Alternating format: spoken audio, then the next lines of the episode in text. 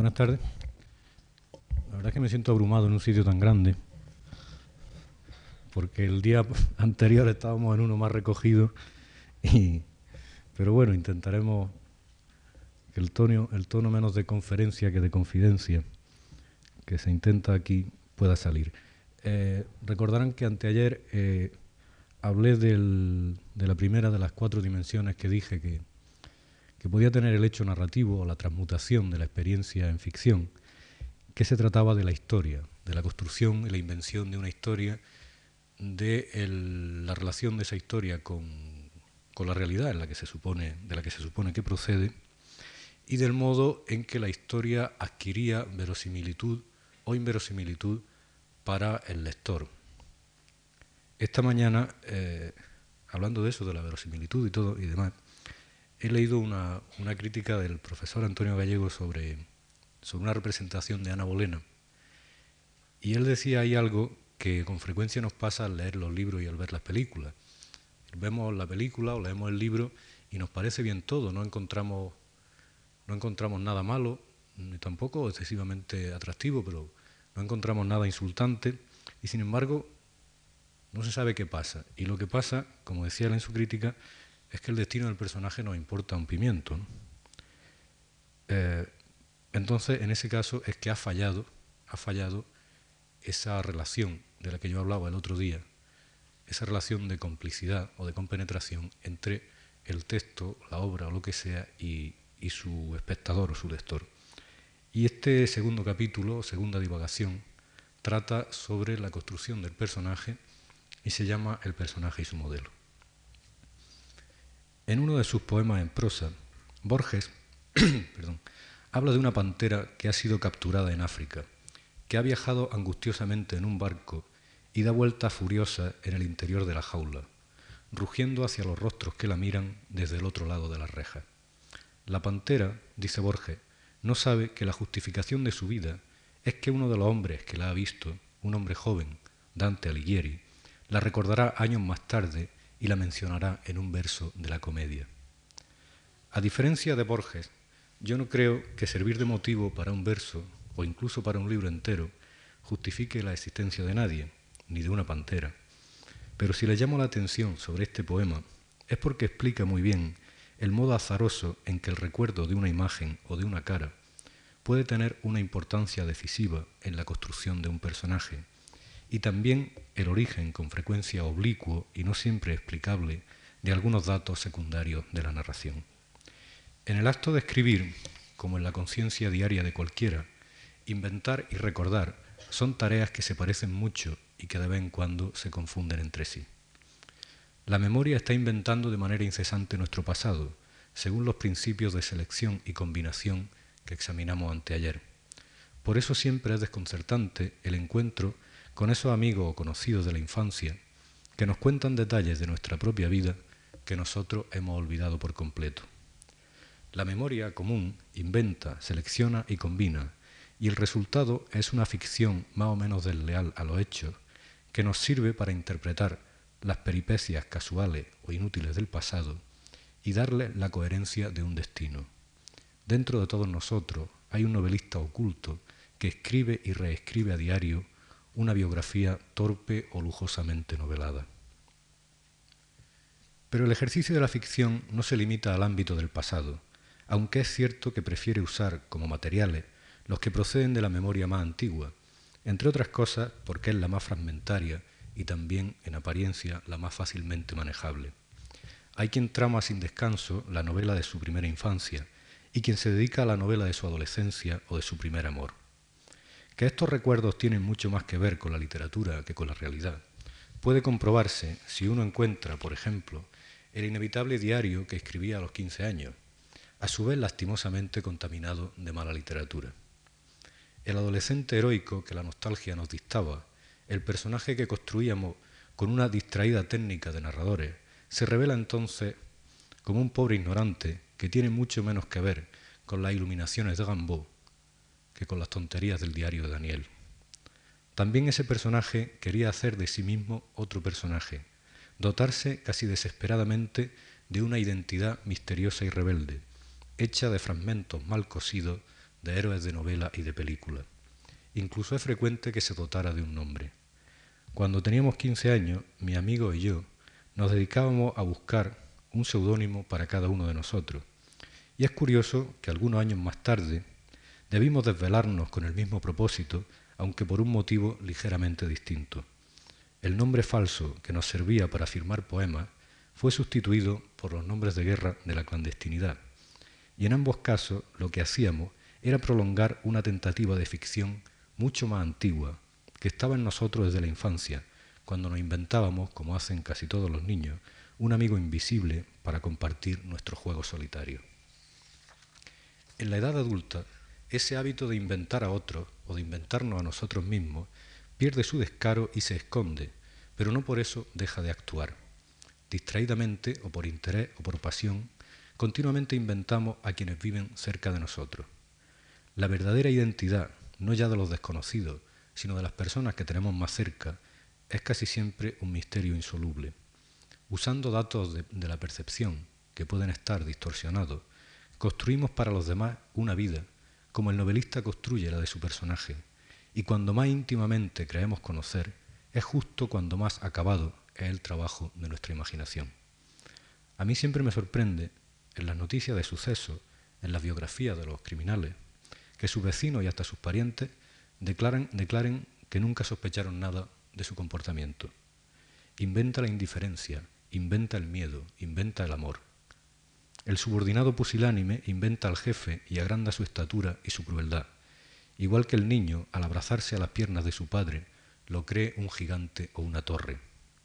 El paranoico inventa a sus perseguidores, el amigo a su amigo, el enamorado a su amante. La mayor parte de nuestra vida la dedicamos a cumplir diversos grados de simulación. La mayor parte de las palabras que se dicen no quieren decir lo que literalmente significan. Conocer es un trabajo, pues, de detective y de novelista, y requiere una atención y una astucia que no siempre poseemos. También es un trabajo de espía. Para averiguar, el espía finge ser otro, para sobrevivir en un territorio enemigo. Los grandes espías de este siglo han sido inventores de personajes muchas veces más admirables que los de las novelas de espías. Para ascender en los servicios secretos británicos, Kim Philby elaboró para sí, a lo largo de años, una identidad laboriosamente falsa y sin embargo verosímil. Como saben, cuando era corresponsal en la guerra española, llegó a ser condecorado por el mismísimo general Franco. Sir Anthony Blunt, también espía al servicio de la URSS, construyó para sí mismo un personaje tan eficaz que llegó que llegó a alcanzar el título de ser y a dirigir las colecciones de arte de la reina de Inglaterra. Pero que yo sepa, el espía más imaginativo en la invención de personaje fue un desconocido español, Juan Pujol, digo Pujol porque él se llamaba a sí mismo así, republicano al servicio del espionaje británico, que dirigía una red falsa de agentes alemanes en Inglaterra. A cada uno le dio un nombre, una identidad, una tarea precisa, y todos ellos, como figuras de una populosa novela, suministraban a Berlín informaciones mentirosas que tuvieron, por cierto, una importancia relevante para el éxito del desembarco en Normandía. Como Flaubert, este Pujol prefería desaparecer en beneficio de sus personajes. Terminada la guerra, se fue a vivir con otra identidad a un país de Sudamérica y fue condecorado en secreto por la reina. La diferencia entre los seres inventados que no nos importan y los que nos importan tanto que nuestra vida acaba dependiendo de ellos puede resumirse en, términos de técnica narrativa. De un vecino, por ejemplo, anotamos tres o cuatro rasgos que nos bastan para construir un personaje secundario, pues su único papel en la historia es aparecer de vez en cuando en el ascensor o decirnos buenos días en el descansillo. De la persona amada, en cambio, atesoramos tantos pormenores, tantos gestos y miradas y palabras dotadas de sentido, que acabamos dibujando un personaje inabarcable, tan plural, tan cambiante, que cuando intentamos recordar su cara nos resulta imposible, cosa que no sucede, por dolorosa paradoja, con la cara del vecino o la del tendero.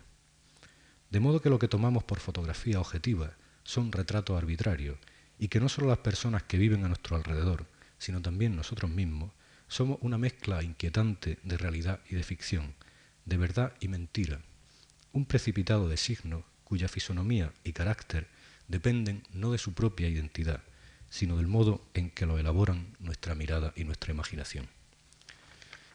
Exactamente los mismos principios rigen la invención de un personaje narrativo. Los buenos personajes, como las buenas historias, no se buscan, se encuentran, o mejor dicho, se nos aparecen, se le presentan al escritor como nos contaban de niños que se presentaban los fantasmas, sin explicación, sin saber de dónde vienen ni por qué han llegado. En sus aspectos de la novela, Foster clasifica a estas criaturas en dos especies, personajes planos y redondos, según el grado de complejidad o ambigüedad del que su autor sepa dotarlos.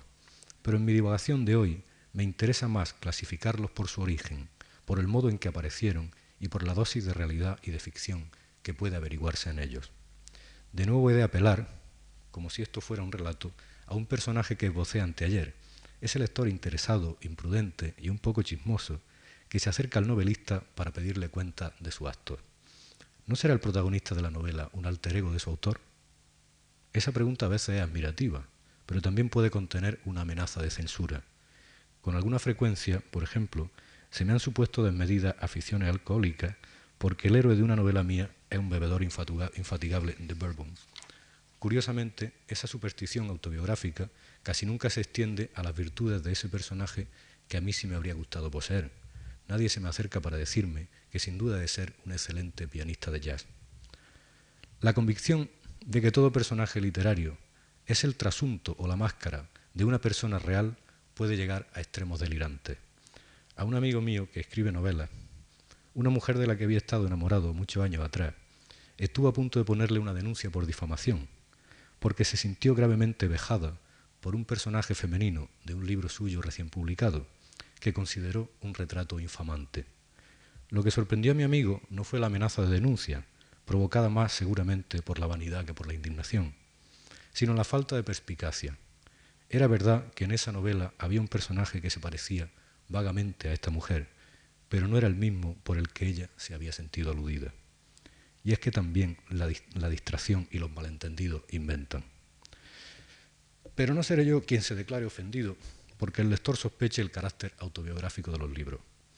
Tiene razón, mucha más de la que suelen concederle por lo común los escritores, que son tímidos y también embusteros, pero no tiene toda la razón. Y para explicarlo hay que recordar de nuevo la tan repetida confesión de Flaubert. Madame Bovary era él, y el gran Gatsby es Scott Fitzgerald, y Philip Marlowe es Raymond Chandler, y Don Quijote es Miguel de Cervantes. Pero el escritor verdadero también es cada uno de los demás personajes, con la misma intensidad y con la misma mentira. Y si es escritor, no es porque sepa trazar un retrato fiel de sí mismo, sino porque se retrata al inventar y dibujar a otro, y porque tiene a veces la extraña cualidad de ser el mismo y de ser cualquiera. Yo es otro, dice Rambaud. La única manera de ser grande, dice Stendhal, es ser uno mismo. Pero eso no tiene nada que ver con la llorosa sinceridad de la que hablábamos el otro día. Julián Sorel, el héroe del rojo y el negro, es estandal, o se le parece mucho en ciertas cosas. Es apasionado, ama la libertad, adora a Napoleón, detesta al clero, a los borbones y a los burgueses. Lo fascinan las mujeres y no tiene éxito con ellas. Es pobre y ama la buena vida. Es feo y tímido y quisiera ser un seductor. Pero carece de otros rasgos fundamentales del carácter de Sorel. La crueldad, el oportunismo, la ambición. Las diferencias se vuelven más evidentes y más reveladoras si pensamos en el otro gran héroe de Stendhal, Fabricio del Dongo, el protagonista de la Cartuja de Parma. Nuestro lector inquisitivo, nuestra lectora partidaria de los juicios por difamación, absolverán enseguida al novelista. Fabricio y su autor no tienen nada en común. Fabricio era rico, joven, temerario, guapo, inocente. Vive aventura fulminante con la ligereza de los héroes de una ópera de Mozart.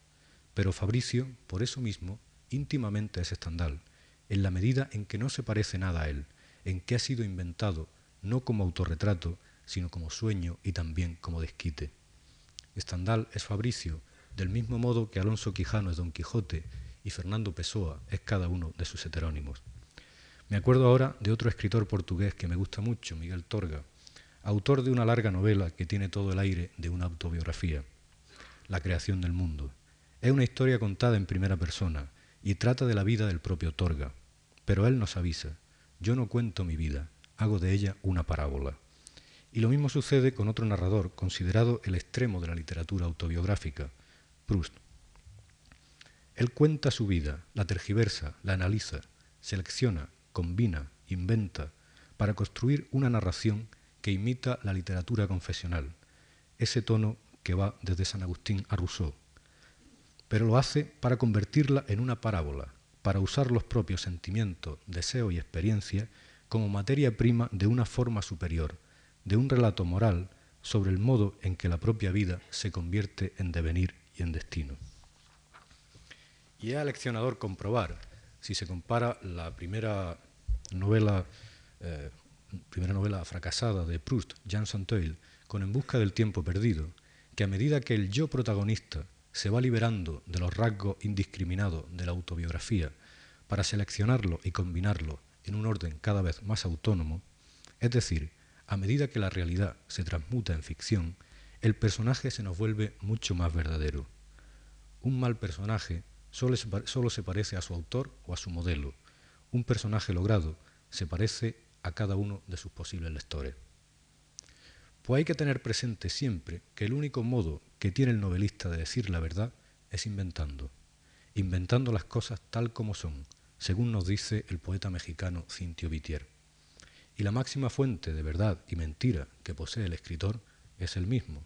Inventando a sus personajes, celebra un solitario examen de conciencia, se conoce y se desconoce, descubre recuerdos que ignoraba y facetas de su carácter que por ningún otro camino se le habrían revelado. Se sueña escribiendo, pero no siempre es agradable lo que ve o lo que sueña, y algunas veces inventa personajes que van creciendo a costa de rasgos suyos que jamás aceptaría como propio. Igual que el espía inventa para salvarse bajo la impunidad de un nombre falso. En nuestra clasificación, que como ustedes sin duda temerían va a resultar caótica, el primer personaje ha sido ese yo narrador, que en San Agustín y en Rousseau es también un yo pecador, que tiene algo, con perdón, de misterio teológico, pues uno y trino y abarca las tres personas del verbo y transita de una a otra según su conveniencia, aunque donde más a gusto suele encontrarse es en la tercera persona, tan desconocida y sospechosa como el tercer hombre de Graham Greene. Recuerden que según Nietzsche, algunos libros se escriben para ocultarse, y hay escondite más seguro que ese desde donde nos habla la voz narradora de la mayor parte de los libros, pero por ahora la dejaremos tranquila en su refugio. Ya nos llegará, si ustedes tienen paciencia y yo ánimo, la hora de asaltarlo o al menos de llamar con impertinencia a su puerta cerrada. Nos aproximaremos por lo pronto a otros personajes en apariencia más accesibles, los que han nacido de un modelo real más o menos próximo a la vida del autor. Por lo común no es él quien lo elige, son como visitantes asiduos que un buen día se instalan en el libro sin pedir permiso a nadie, a veces con timidez y ocupando un pasillo o un desván, y otras con un descaro que los lleva a tomar posesión de las mejores habitaciones de la casa. Lo hay de dos tipos, los que aparecen cuando el edificio ni siquiera está construido y se instalan confortablemente en el solar vacío, y los que llegan a mitad de la obra y dan órdenes a los albañiles y hasta nos obligan a modificar los planos para ofrecerle un alojamiento adecuado. Es decir, los que constituyen el núcleo de una historia y los que aparecen en ella en el curso de la escritura. Habitualmente los primeros son protagonistas y los otros son personajes secundarios o episódicos, pero no siempre ocurre así.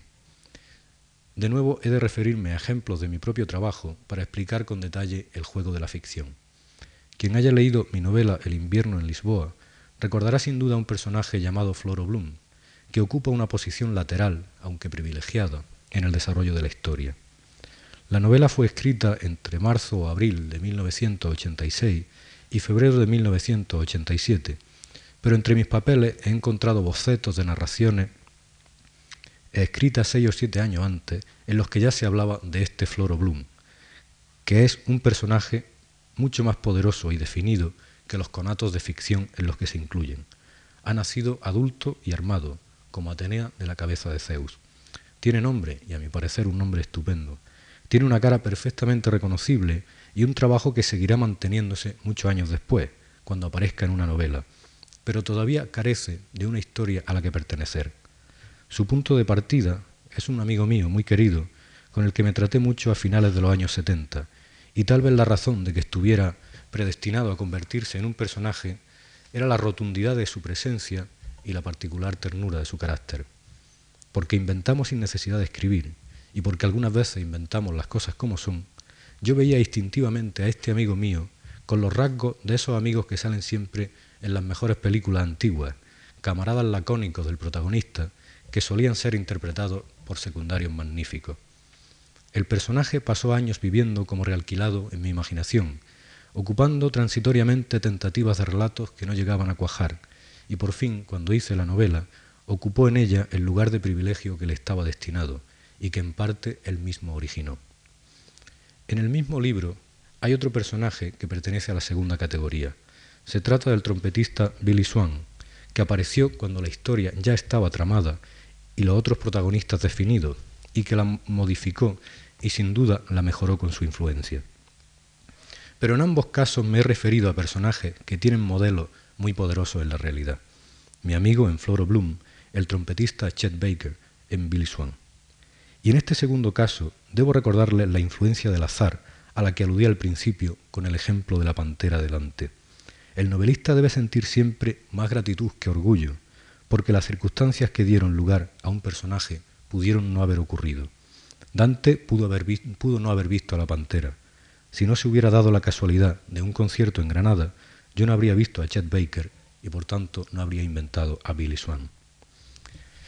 Seleccionamos ciertos rasgos de una persona real para convertirla en una figura de novela, añadiéndole datos y circunstancias inventadas que no se superponen a su biografía verdadera, sino que la convierten en otra vida de una cualidad y de un orden diferente.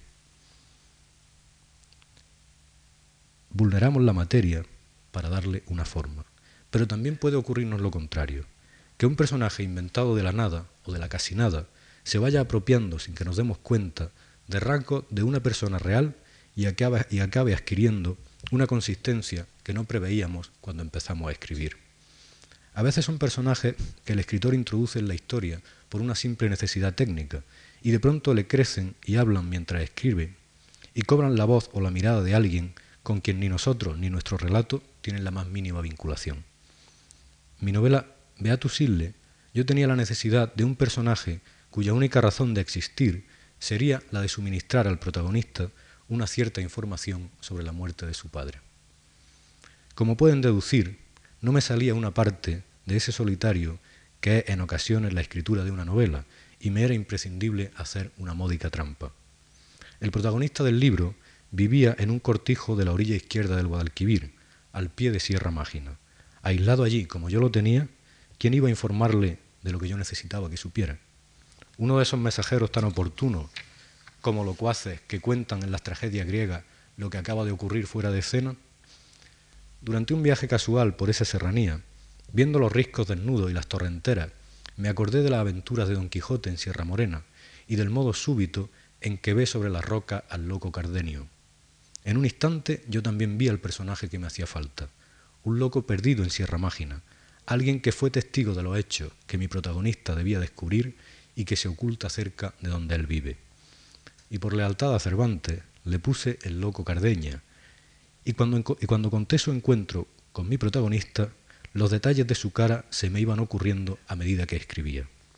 Muy pálido, con los ojos entre incoloros y azules, con una barba escasa, rígida, como de chivo, que se araña continuamente al hablar, con la vista fija en el suelo. Días después, en un bar, comprobé con sorpresa que había trazado, creyendo inventar, el retrato de alguien, un conocido mío, ajeno por completo a mi vida y a la historia que yo contaba en mi novela, pero cuyo aspecto físico se había transmitido literalmente a este loco Cardeña. Otro personaje nacido de una necesidad técnica fue el narrador del invierno en Lisboa. Cuando tuve a, a todos los protagonistas de la historia y creí tener también esta completa, me surgió uno de esos problemas que desalientan al escritor y que le hacen sentir que su libro tan viviente en la imaginación, se niega a, alcanzar su plenitud en las palabras. Entonces se me ocurrió que estaría bien que la historia no la contara esa antipática tercera persona de la que hablaba antes, ni tampoco el protagonista, Viralbo, sino alguien situado al margen, al margen de los personajes centrales, pero que por algún motivo supiera mucho sobre ellos. Alguien cuya tarea no fuera actuar, sino saber, igual que Marlowe en algunas novelas de Conrad. Y este narrador, que en un principio no era más que una mirada o una cámara, empezó a cobrar para mí una vida poderosa cuyo principal atractivo resultaba ser su anonimato, su interés por las vidas de los otros. En realidad, este personaje, si uno se para a pensarlo, es como un trasunto de la actitud del novelista. Mezclando rasgos de personas distintas en esa especie de caldo alquímico que es la ficción, se perfila una criatura singular cuyo único reino posible es el relato. Para algunos aprovechamos a un solo modelo real, pero lo más frecuente es que en las mejores aleaciones intervengan trazas de muchos modelos, cuyo origen dispar se equilibra en la, en la veracidad del personaje. Pero en este precipitado falta aún añadir una sustancia sin la cual todo el experimento fracasaría, el nombre. Siempre digo que el nombre importa tanto porque es la cara que ve el lector del personaje. El nombre ha de contenerlo y definirlo, de tal modo que lo primero que nos molesta en las malas novelas son los nombres de sus protagonistas, y en tal medida que al escribir, mientras no tengamos el nombre, no podemos decir que tenemos al personaje. El nombre debiera ser, al menos algunas veces, o debiera sonarnos como quería Don Quijote que sonara el de Dulcinea, músico y peregrino y significativo. Y no es casual que la primera tarea que Don Quijote, ese enfermo de literatura, cuando decidió convertirse en héroe de libro, fuera dotarse de un nombre, igual, por cierto, que esos adolescentes de los que hablaba al principio, igual que los espías. Nombrar es un acto mágico, como creían los antiguos y siguen creyendo los primitivos. Mediante el nombre se transmite al recién nacido el alma de un antepasado. El nombre es el núcleo y la cifra de la identidad y el novelista sabe que si da un nombre equivocado a un personaje, le otorgará una identidad falsa que le impedirá existir plenamente. Con algunos nombres pasa como con algunos personajes, que uno los tiene antes de tener la historia, y los guarda y no sabe todavía para qué van a servirle, como esos virtuosos del bricolaje, que tienen llenos los bolsillos de tuerca o de trozos de alambre, porque imaginan que alguna vez les serán útiles. Hay nombres que uno inventa sin saber nunca de dónde lo ha sacado. El apellido Viralbo, por ejemplo, que yo no creo que exista, pero que guardé durante mucho tiempo antes de dárselo al protagonista de esa novela mía. Otras veces el personaje y el nombre nacen al mismo tiempo, porque solo al inventar el segundo cobra el primero naturaleza de ficción. El caso de Floro Bloom, del que le hablaba antes. Hay veces en que el personaje tiene nombre y apellido, y otras en que por alguna razón que suele desconocerse le falta uno de los dos. Un personaje de mi Beatus Ille, Minaya, tuvo varios nombres de pila y estuvo a punto y corrió el riesgo de llamarse Emilio o Raúl, pero al final comprendí que sólo podía darle apellido, porque cualquier nombre que le diera me parecía falso. También me ocurre lo contrario. Las protagonistas, la heroína de dos de mis novelas, tienen nombre y apellido, pero Lucrecia carece del segundo, y no porque yo lo buscara sin encontrarlo, sino porque nunca me paré a pensar que debiera tenerlo. Y mi Billy Swan solo existió cuando de repente encontré ese nombre. Pero lo mismo pasa con las novelas y con los relatos, y hasta con los artículos, que uno no tiene nada hasta que no tiene el título. De ahí que una de las máximas perfecciones de la literatura suceda cuando el título de un libro es un nombre admirable. Nombrar es contarlo todo con una sola palabra, y solo el oído y el instinto nos enseñan la ciencia de los nombres. Repaso los de mis personajes y me doy cuenta de que la mayor parte de ellos, sobre todo los masculinos, solo tienen apellido. Minaya, Utrera, Medina, Maraña, Darman, Andrade, Bernal, Guzmán. Algunos incluso carecen por completo de nombre. Esta ausencia resulta más ostensible en el narrador del invierno en Lisboa, que habla en primera persona, pero de quien no sabe casi nada el lector, ni su autor tampoco. Si el nombre es la cara, no tenerlo o tener solo apellido, tal vez sea una manera de mantenerse a medias oculto, un recurso instintivo del escritor para sugerir que de los personajes de la literatura, como de las personas de la realidad, es muy poco lo que puede saberse, y que al escribir importa tanto lo que se dice como lo que se calla. Los espacios en blanco son los que deja siempre en nosotros el desconocimiento y los que ocupa la imaginación.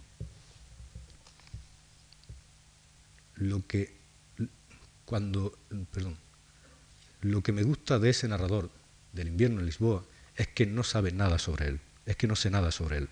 Cuando emprende sus primeras tentativas literarias, el novelista está convencido de que debe contarlo todo, describir las habitaciones, los muebles, los paisajes, todos los rasgos de los personajes y todos sus sentimientos. En eso se, se parece a los malos pintores, que lo llenan todo de pinceladas y detalles, y a los malos músicos, que lo llenan todo de notas. Su atención universal no ha aprendido aún a volverse selectiva, a elegir entre todos los datos posibles, que según descubre con desaliento son ilimitados, aquellos, muy pocos, que le servirán no para describir lo que él ha visto, sino lo que verá el lector. Cervantes, sabiamente, pedía que se le alabara no por lo que escribía, sino por lo que dejaba de escribir. Y esa verdad nunca es más cierta que en la caracterización física y moral del personaje. El espacio en blanco es tan importante en la novela como la trama desnuda del lienzo en la pintura y el silencio en la música. Porque sabemos muy poco de lo otro y la mirada no sirve si no es un ejercicio de adivinación. Y porque si hay algo que uno aprenda con el tiempo, es que cuando escribe solo está haciendo la mitad de un trabajo que ha de, que ha de culminar y de cobrar vida en la imaginación del lector. Como los autores de folletines, como los narradores orales que se callan de pronto y nos dejan esperando la prolongación de su historia, yo me detengo aquí esta noche y termino con una sola palabra que me gustaría que fuera sobre todo una invitación. Continuará.